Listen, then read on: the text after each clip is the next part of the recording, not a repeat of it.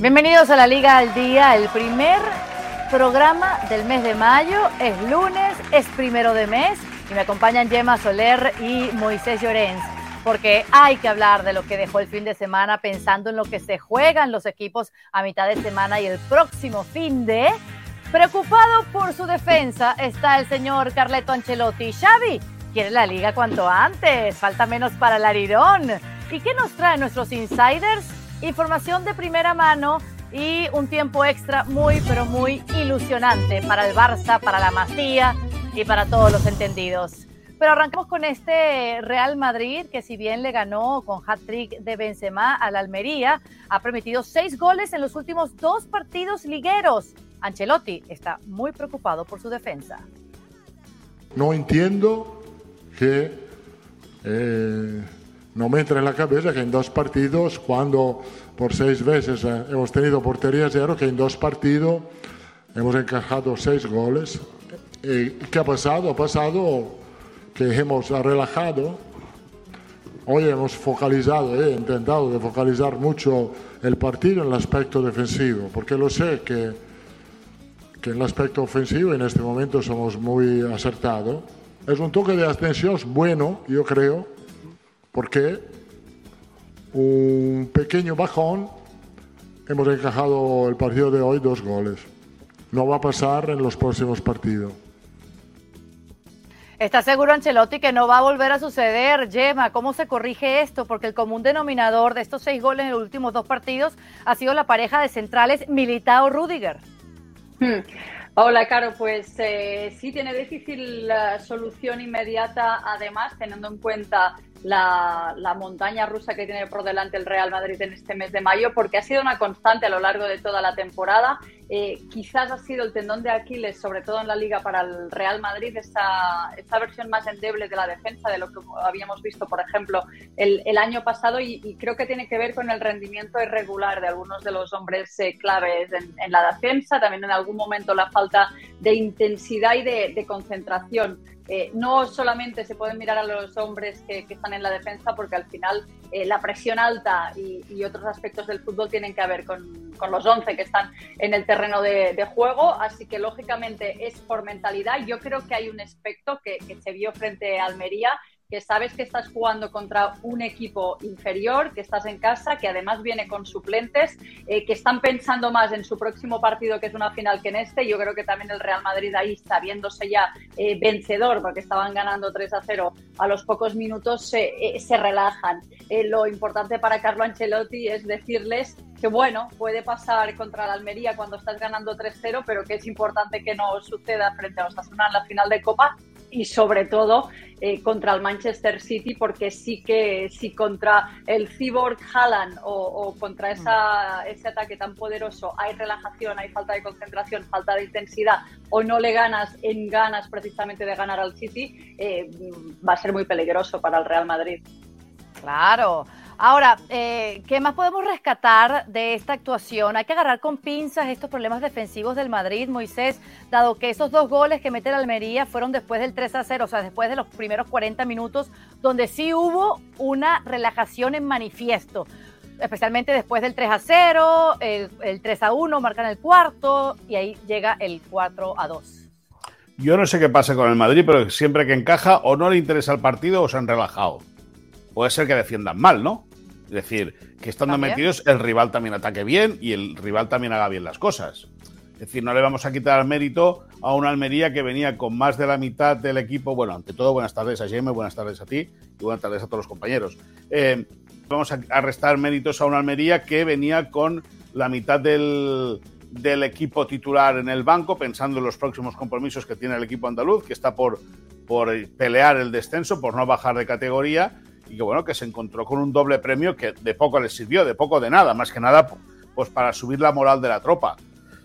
Pero bueno, alguna cosa haría bien el Almería, ¿no? Es decir, eh, no solamente tiene por ser por despistes o, por desconcentración del Madrid, es decir, también el rival juega, el rival también puede hacer muy bien las cosas, como lo hizo el Almería en algún trance del partido, y es lógico que Ancelotti se preocupe, pero como bien decía Gemma, o como bien ha remarcado Rodrigo a lo largo de toda la temporada, eh, en Madrid se preguntan que por qué hay tanta diferencia con el Barça. Pues, pues escucho una cosa, pues porque el Barça ha encajado 11 goles en todo el campeonato y el Madrid va encajando todas las semanas. Entonces, el Madrid tiene un serio problema defensivo que el año pasado supo amarrar muy bien, que en esta temporada se le están viendo las vergüenzas y, lógicamente, eso le puede pesar mucho al equipo de Ancelotti ahora que se va a jugar eh, la Copa, que se va a jugar las semifinales de Champions y que va a pelear por quedar segundo y no tercero en la Liga. Pero ¿quién sería el gran señalado en estos problemas defensivos? ¿Algo colectivo o es que hay alguno en particular que ustedes creen es a quien deben echarle pues la responsabilidad de lo que le está pasando a la defensa del Madrid? Yo, Caro, no, no creo que, a veces sea justo señalar a, uno porque tampoco creo que haya habido un jugador concreto que haya sido un desastre en, en, varios partidos, sino creo que es una cosa más coral, ya no solo de la línea defensiva, como bien decía antes, al final si, si tú eres un equipo grande que quieres morder, quieres hacer presión alta, no solo son, es tarea de los defensas, es desde el delantero centro hasta el portero que tienen que estar 100% enchufados para para eh, poder eh, ejercer esa, esa, presión y, trabajar de ese, de ese modo. Sí que es verdad que hay eh, jugadores que ya sea por lesiones, por el año complicado que ha sido con el Mundial y todo, que hemos visto un rendimiento inferior. pienso en, en, en Mendy o en, Álava, que quizás el año pasado a nivel defensivo habían ejercido un, rol más importante o, o más fiable. También eh, el mismo Militao, que creo que es uno de los mejores defensas de, Europa, ha tenido problemas eh, físicos, de hecho es duda para el próximo partido, como también es eh, Mendy. Álava mismo es, es aún baja para, para este partido y, lógicamente trabajan pensando en ahora mismo en la final de Copa y después en las semifinales de, Champions. Mm, por eso te digo, sí que es verdad que hay algunos de estos eh, eh, jugadores que, quizás han estado un peldaño por debajo de lo que vimos el, el, año pasado, pero no me cuesta bastante señalar algunos. En todo caso, podría señalar algunos que han estado bien, como es el caso de Nacho, que es un suplente, pero que es un suplente de lujo, que es polivalente y que cuando ha tenido que suplir a uno de estos jugadores que se han lesionado o, estaban sancionados lo, ha hecho bien. Claro. Ahora, mañana eh, se puede decir que esta visita a la Real Sociedad del Madrid, Moy, es la última palabra del equipo blanco en la liga. ¿Qué esperas de reacción por parte del equipo de Ancelotti? Hombre, eh, se espera que tenga que dar la mejor versión por la amenaza que tiene el Atlético Madrid por quitarle la segunda plaza y el Madrid no se puede despistar. Es decir, si pierde el Madrid y gana el Atleti, el Atleti va a ser segundo y el Madrid va a, va, a ser momentáneamente tercero en vistas que tiene la final de Copa el fin de semana, que el final de semana que viene no hay, no hay liga porque se disputa ese partido en la Cartuja. Y luego, bueno, pues quedarán cinco partidos para que el Madrid trate de amarrar eh, la segunda posición. No, no, va a ser un partido sencillo. La Real se está jugando a afianzar ya eh, definitivamente su posición en, en Champions League, en, para quedar como cuarto clasificado. Eh, bueno, pues es un duelo, duelo interesantísimo. Eh, el Madrid va con bajas, eh, Vinicius que lleva 10 goles, 10 asistencias y también 10 amarillas, la mayoría por protestar, sino casi todas por protestar. Eso también deja en claro cómo, el brasileño se, acaba sumando en algunos momentos de los partidos. En un partido que es clave para el Real Madrid, Vinicius no va a poder estar. Eh, eso lo puede echar en falta el conjunto de Ancelotti, puesto que en ataque prácticamente todo, toda la imaginación eh, pasa por, el, por la potencia del futbolista eh, brasileño. Y bueno, partido bonito en el cual el Madrid está obligado a ganar, puesto que un pinchazo del Madrid con una victoria del Barça ya sí que le dejaría al Barça al título a tres puntos, es decir, a, tener que ganar en Cornellà Prat en 15 días para ser campeón de liga el Madrid va a intentar, el Madrid está en otras cosas, lógicamente, ¿no? Está en la final de Copa y está en la semifinal de Champions, pero supongo que lo que tratará de hacer es eso, amarrar la segunda posición y tratar de retardar a cuanto más que el Barça puede ser campeón de liga. Ahí está, ¿no? ¿Cuál es el plan entonces claro de Ancelotti y el Madrid en esta visita a la Real Sociedad, según tu óptica, Gemma? Lógicamente intentar ganar sabiendo que no será nada fácil por la acumulación de partidos que llevan. La duda, sin ir más lejos, además de la sanción de, de Vinicius de, de Benzema, que, tenía hoy un poco de, fatigas y que depende de las sensaciones eh, podrá participar o no en ese partido en el Real Arena. El objetivo es, claro, eh, ganar ya no solo por intentar conservar esa segunda plaza, sino que porque lo, importante es que son las dinámicas eh, positivas en este caso, de, de, perder o de tener un muy mal partido, un muy mal resultado, eh, aunque se, sea, se sepan en principio favoritos a Osasuna para la final de Copa, pueden salir las dudas y las dinámicas a veces luego son imparables y, antes de recibir al Manchester City lo ideal sería hacerlo en una posición de privilegio, más allá que después, claro, en la realidad eh, será que Ancelotti sí estará pensando en la Real Sociedad pero también en la final de Copa, porque es amarrar un título y como están las cosas, eh, le interesa mucho amarrar ese título por lo que pueda pasar en, Champions, así que puede ser que veamos algunas eh, rotaciones más allá de las obligadas por sanciones y estas molestias que os apuntaba, pensando en el partido de la final de Copa. Así que no me queda más sino invitarlos a que no se pierdan este partido del Real Madrid visitando a la Real Sociedad. Mañana martes a las 3.55 hora del este se verá por la pantalla de ESPN Deportes y por supuesto por ESPN Plus. Regístrate ahora para que no te pierdas nada de la acción del fútbol español. Momento de pasar al Barcelona porque anda que ha sido una jornada redonda para el equipo de Xavi el poder ganar de esta manera, esta gran goleada. El Barça y el Atlético de Madrid fueron los dos equipos grandes de España, decía uno por ahí, que pudieron golear este fin de semana y qué bien ha quedado el equipo de Xavi, aunque les traigo las declaraciones de Xavi Hernández. Se requería una reacción y ha sido buena después de la derrota merecida en Vallecas necesitábamos reaccionar. Me ha convencido lo que he visto. Ahora tenemos pues eh, que jugar otra vez en casa. Tengo buenas sensaciones de cara al título. ¿Con qué te quedas, eh, Moisés? de lo que ha sido, y yo decía, una jornada redonda por la goleada, por ver marcar a entes que tenía mucho tiempo sin marcar, lo hace Christensen, eh, el debut de un chiquito que más adelante vamos a hablar, pero es que todo le ha salido bien a este Barça, un Barça que está contando los días para declararse campeones ligueros. Sí, por primera vez ya eh, eh, hablando con gente del, con jugadores y con el staff técnico e incluso con, con, personas, con personas muy, muy vinculadas a la directiva, ya reconocían en Off the Record el pasado sábado que veían el título ya en la mano, es decir, que ya se veían eh, por primera vez, como se dice en Cataluña, la veían a tocar, ¿no? O sea, la, ven ya ahí delante.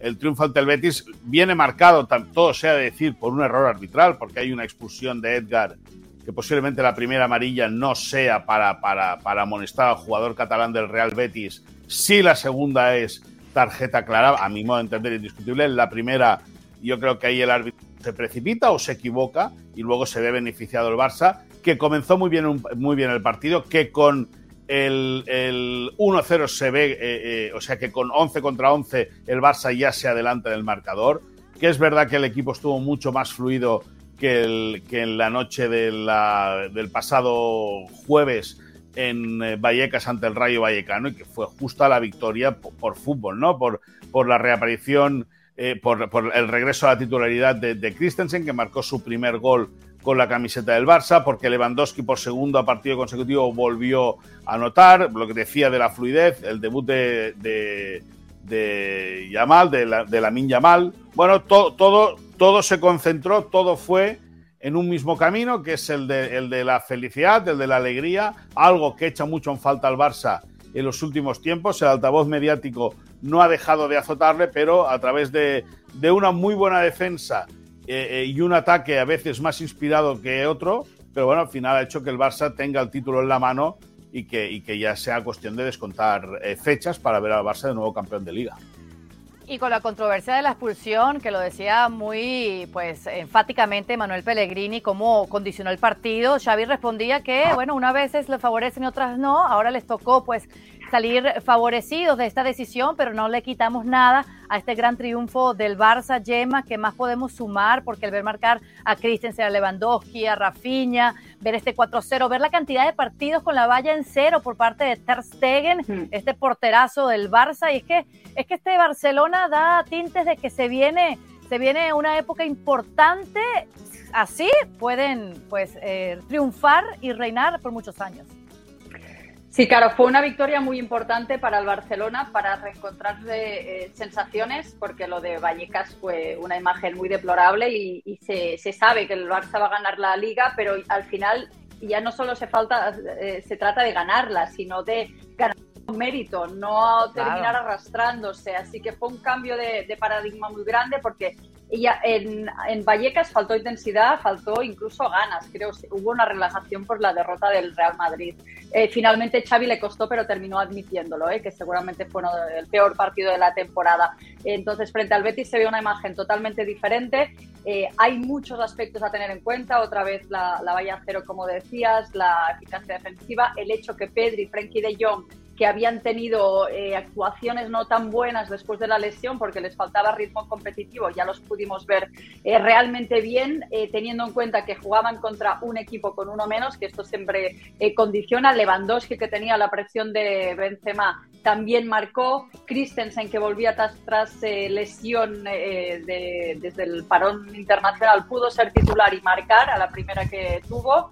Y posteriormente, pues el regreso de Dembélé, 17 partidos después, eh, se lo vio bien, se lo vio rápido, si me jugó pocos minutos y en la cuestión de, la milla mala. Así que creo que fue una victoria redonda, buena para el Barça, para reencontrar eh, sensaciones y para ya tener muy muy cerca el, el, título. Ya lo prácticamente ganando el clásico ya se sentían casi campeones. El día del Atlético de Madrid eh, yo que llego un poquito antes a, la zona de entrevistas, los gritos en el vestuario del Barcelona era de celebración de título, más allá que un minuto después Xavi dijo, no hemos ganado nada aún para, para bajar un poco el suflé, así que por lo menos ahora lo, lo quieren hacer con mérito, con buenas sensaciones, porque también tienen que pensar en la temporada que viene ya. Y el próximo partido, donde nos imaginamos un Camp Nou lleno, así como, como estuvo este partido ante el Betis, en donde al Betis, bueno, no le salió nada, nada. Las lesiones, eh, incluso Joaquín, que, bueno, jugó su último partido en el Camp Nou y, y, como quedó el equipo andaluz. Mm, ahorita van a recibir a los Osasuna, una Osasuna muy condicionado por la final del sábado de Copa del Rey. ¿Qué esperas tú de este encuentro? Bueno, pues que, que el, el Barça a priori eh, es clarísimo favorito. Ya de por sí lo sería, pero Osasuna puede venir con el plan B o plan C pensando en el partido del sábado. Es verdad que en el tramo final del partido Yago Barrasate podría volver a incorporar o podría hacer jugar al que puede ser el equipo titular en la final de Copa para que lleguen rodados después de ante la falta de un entrenamiento pues para que el equipo eh, eh, pueda jugar. Es verdad que Osasuna va a plantar cara y es un equipo competitivo, y que, pero lógicamente no estar acostumbrados a jugar al final de Copa, pues eh, de manera indirecta los futbolistas pueden estar pensando más en el partido de la Cartuja que en el del Camp Nou. El Barça es favorito, va a tener que trabajárselo, lógicamente nadie les va a regalar nada, pero bueno, el sorpresón sería que el Barça no ganase a Osasuna mañana en el Camp Nou. Claro. Escribe Yema que Osasuna se va a guardar jugadores para este partido, reservándolos para la final de Copa del Rey del próximo sábado. Es decir, ¿podríamos ver otra gran goleada culé? Bueno, eh, no lo sé, porque también necesitan llegar con enchufados a, la Copa y habrá jugadores que quizás eh, no son los titulares absolutos, pero que tienen un buen aparador para lucirse, demostrarle a su entrenador Iago Barrasate que son candidatos a, jugar la Copa. Así que no creo que sea un paseo del Barça. O sea, es un rival duro que más allá que esté pensando mucho en el partido de, la final de Copa, va a intentar eh, pelear, va a intentar eh, plantar cara, va a intentar demostrar que es un, que por qué es el finalista, el flamante finalista de Copa, pero lógicamente, Caro, están a las puertas del partido más importante de, su historia reciente.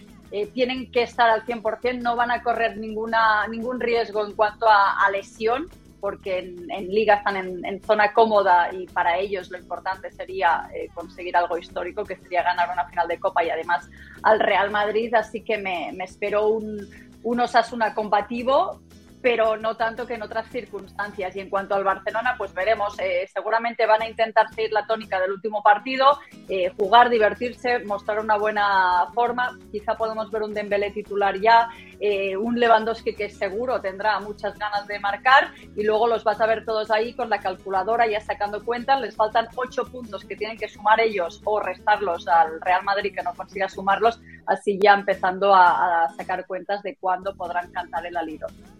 Ese alirón que están entre ceja y ceja viendo los jugadores del Barça y toda su hinchada. No nos queda más que invitarlos a que no se pierdan este partido. Toda la acción del fútbol español está aquí, en la casa de la Liga Española, en ESPN Plus. Barça recibe a Los Asuna. Es mañana también, a la 1.25, es decir, o sea, desde la una y media de la tarde ustedes quédense conectados a nuestra programación porque es back to back de partidazos en el fútbol español.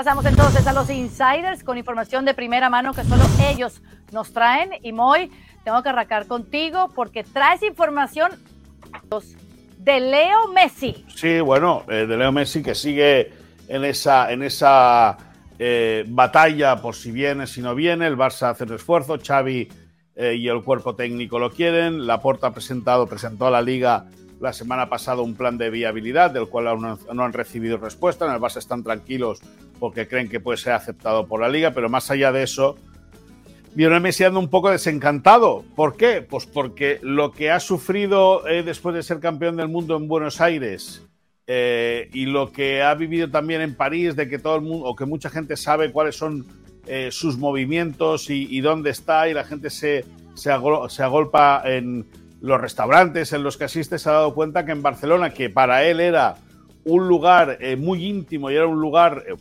siendo su casa, ¿no?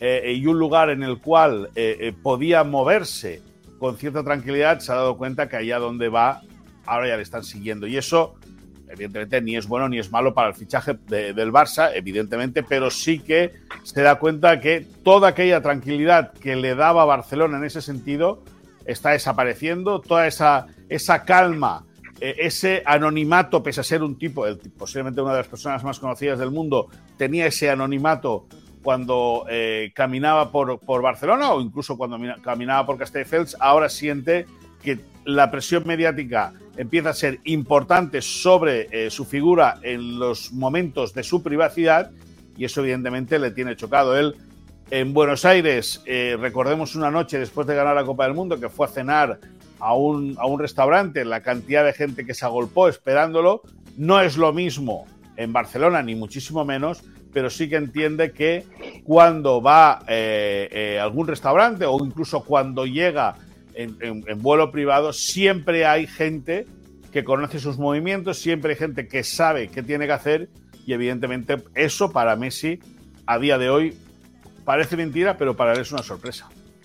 Pero disculpa que te pida un poquito más. O sea, ¿qué cambió? Porque Messi ha sido Messi por muchos años. Bueno, el haber ganado la Copa del Mundo y globalizado esta historia alrededor del mundo. Bueno, eh, eh, ¿qué cambió? Pues, pues que, a lo mejor se trabajaba antes, los medios de comunicación trabajaban de una manera, ahora de otra, y evidentemente mm. todo llega a la inmediatez. Es decir, todo el mundo quiere estar o todo el mundo pretende saberlo todo al instante, y eso evidentemente pues hace que la gente se mueva más, pero el moverse más la gente le quita privacidad a los movimientos de Lionel Messi.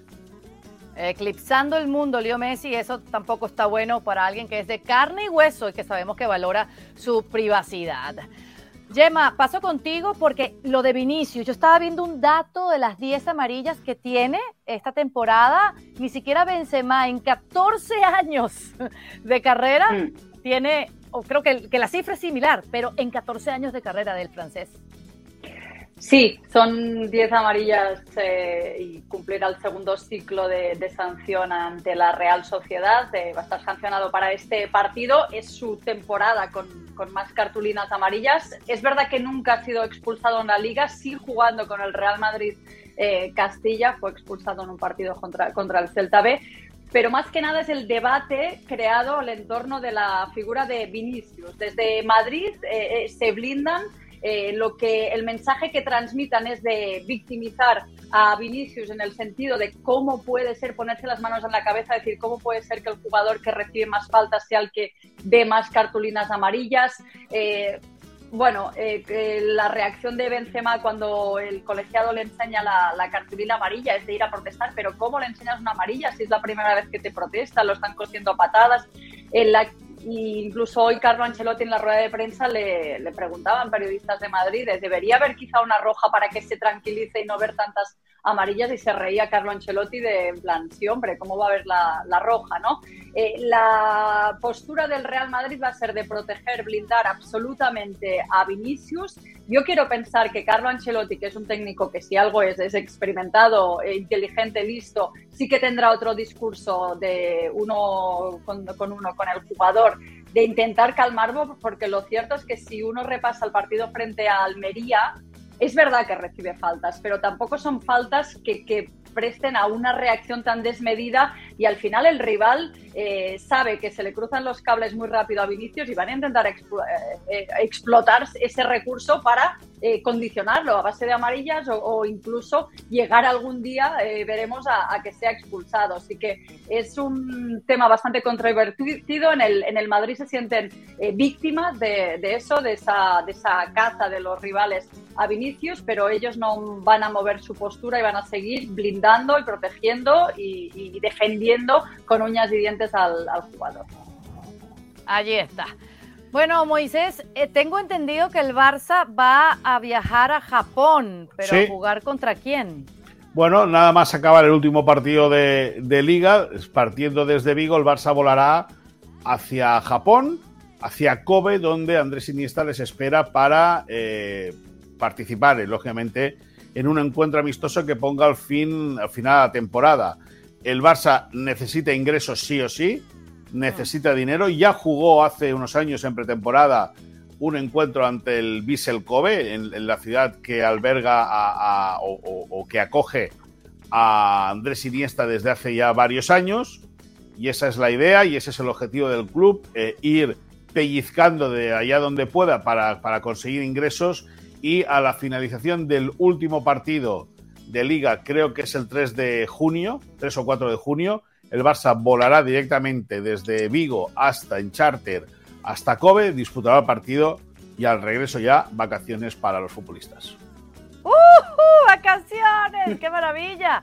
Aunque vacaciones también creo que se merece Christensen por ese gol y porque está como medio protegido en el Barça. Gemma, ¿qué nos traes al respecto? Bueno, vacaciones no quiere él porque recién acaba de regresar de lesión, así que, lo que quiere es, trabajar y sobre todo eh, seguir en el Barcelona. Y este es eh, mm. lo, que quiere también su entrenador, Xavi Hernández, que habitualmente actúan más como una piña o, lo venían haciendo así, lo que es la dirección deportiva en la que está Mateo Alemán, Jordi Cruyff eh, y otros miembros de la junta directiva y, y Xavi Hernández, pero con el caso de Christensen ante los rumores de que se pueda utilizar el jugador danés para, para ganar fair play financiero, para hacer una venta que resultaría en muchas ganancias, porque recordemos que el exfutbolista del Chelsea llegó como agente libre, lo que quiere hacer Xavi es primero reivindicar algo que habitualmente no hacía, decir, este fue mi fichaje, lo escogí yo, a este chico hmm. que ha salido tan y tan bien, y sobre todo eh, Xavi es consciente de que buena parte del mérito de esas vallas de acero de las que hablábamos, de la eficacia defensiva y el gran cambio que ha creado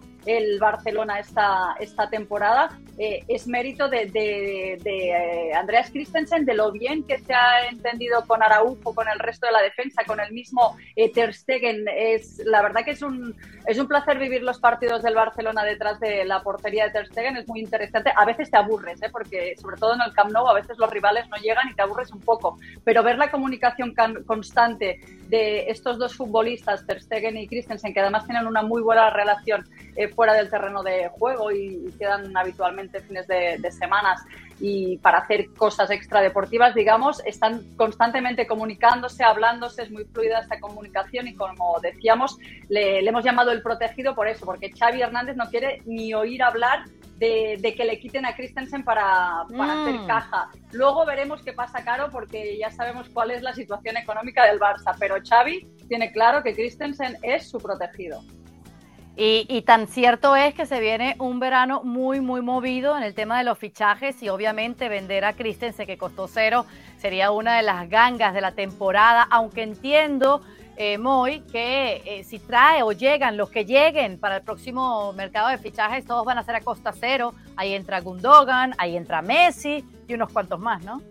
Bueno, yo creo que Gundogan, la cosa se ha enfriado y lo de Messi vamos a ver cómo avanza, cómo evoluciona. Pero sí, sí, Íñigo Martínez, por ejemplo, tiene que venir a, o, llega, llegará a coste cero y luego el Barça, el Barça está buscando em, eh, hacer hueco en la masa salarial y, generar fair financiero como para poder eh, firmar jugadores que le quede la regla del 1 a 1, es decir, tanto, tanto eh, ingreso, tanto puedo gastar. Que ahí está lo complicado. Con la renovación de Sergio Busquets en el aire, aún sigue sin responder a la propuesta que le hizo el Barça hace ya algunas semanas. Pero bueno, Xavi también va cerrando, va cerrando eh, filas en el vestuario, va cerrando eh, no problemas, pero sí situaciones que con el tiempo se podrían haber convertido en, algo preocupante.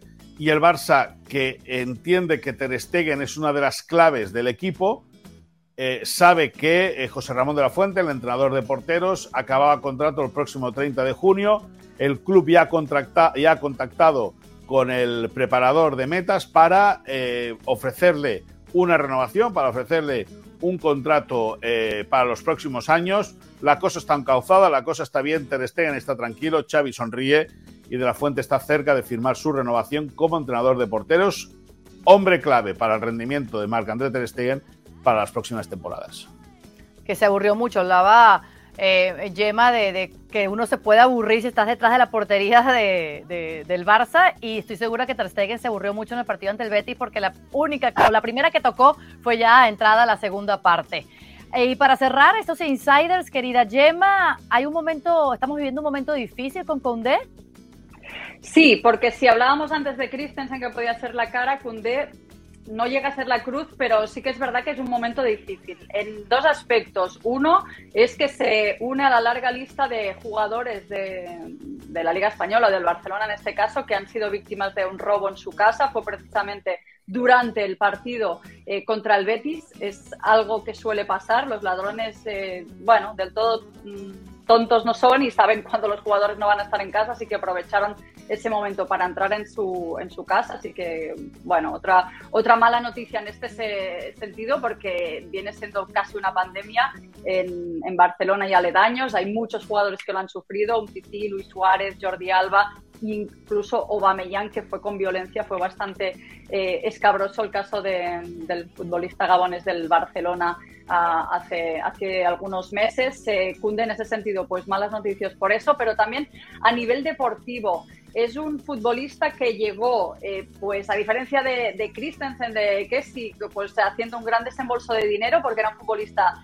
em, ya consolidado en la liga, que era titularísimo de un enorme rendimiento en el Sevilla, así que se hizo un desembolso económico muy grande y si bien es verdad que, que ha tenido un rendimiento aceptable, no sería brillante, especialmente en los últimos partidos. Se une otra circunstancia y es que él eh, no se siente eh, totalmente cómodo ejerciendo como lateral derecho, pero las circunstancias han hecho que Xavi tenga que hacer jugarlo ahí, porque es que los defensas centrales del resto están dando un gran rendimiento, Bellerín no funcionó, eh, Sergio Roberto está lesionado y pocas más alternativas tiene Xavi, así que su rendimiento ha bajado, ha ido de, más a menos, podríamos decirlo así, es un jugador que ha costado mucho dinero y esto genera que haya un poco de run run. Y de hecho si, si tú ves a, a, en, los partidos, es verdad que hay algunos que se ve eh, ciertamente incómodo, así que tiene ese, ese caso Kunde Xavi para intentar eh, reconducir y, repensar de cara a a la próxima temporada, para recuperarlo, claro.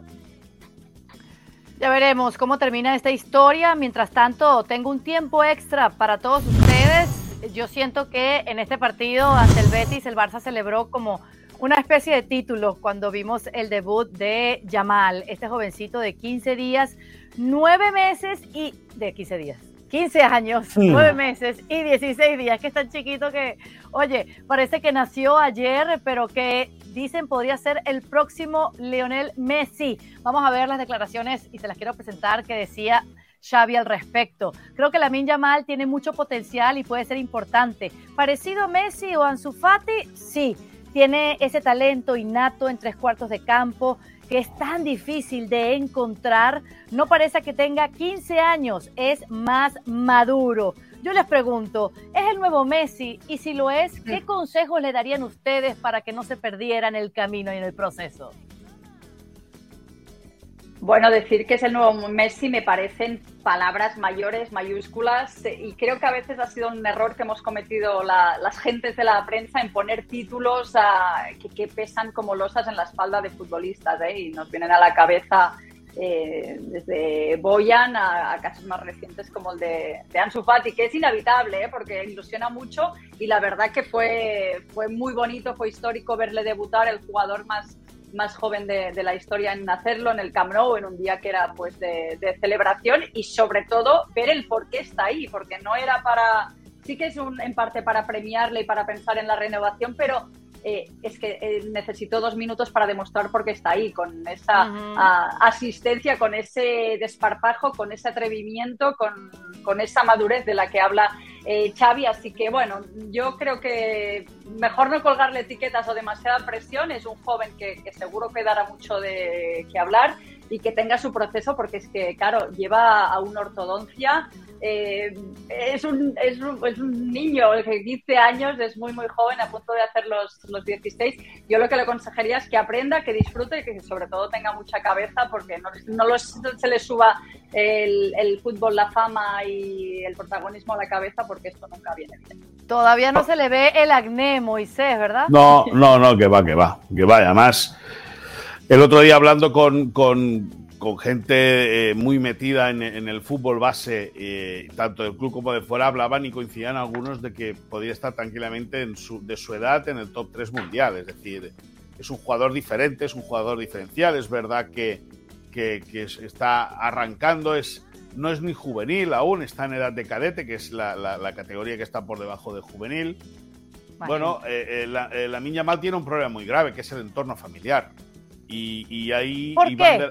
Pues porque, pues porque es una familia, una familia aparentemente complicada. Eh, Iván de la Peña, el que, el que es su agente, el que aún tiene firmado, no es, porque aún está firmado, es decir, aún mm. no ha firmado con, no es que no haya firmado con George Méndez, es decir, es que lo tiene firmado aún Iván de la Peña, pero es verdad que va a cambiar la gente, o eso parece, eh, Iván de la Peña consiguió, porque por la Miña Mal la familia vive en Mataró, a, unos 30 kilómetros de Barcelona, y por distancia no tiene por qué estar pernoctando en la Masía. Pues Iván de la Peña consiguió separarlo, consiguió, eh, eh, consiguió arrancar, metafóricamente hablando, al niño de, su entorno familiar, meterlo en la Masía para que solamente estuviese centrado en lo que tenía que estar centrado, ¿no? que, era, que era en el fútbol.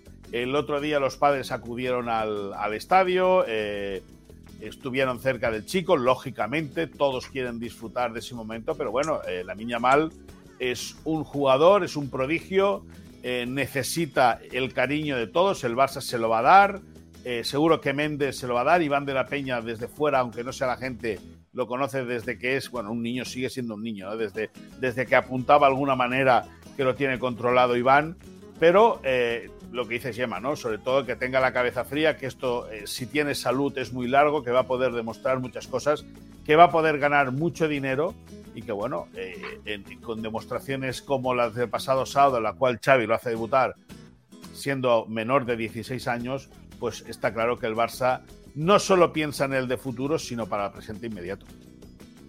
Hay futuro en el Barça, ojalá que lo sepan llevar, que no se quede en promesa y que la Minja Mal le dé muchas alegrías al equipo azulgrana. Como alegrías me dieron ustedes hoy a nosotros y a todos los que consumen estos segmentos exclusivos y este gran show de la Liga al Día en ESPN Deportes vía YouTube. Muchísimas gracias, Gemma Moy. Nos volvemos a encontrar antes de que termine la semana para analizar lo que haya pasado en estos partidos de día martes, pensando en la final de Copa del Rey para el Real Madrid y en lo que se juega el equipo blanco a nivel de Champions. No me quiero ir, señores y señorita. Despídame ustedes. Chao, chao. Que vaya muy bien. Chao. Adiós, amigos.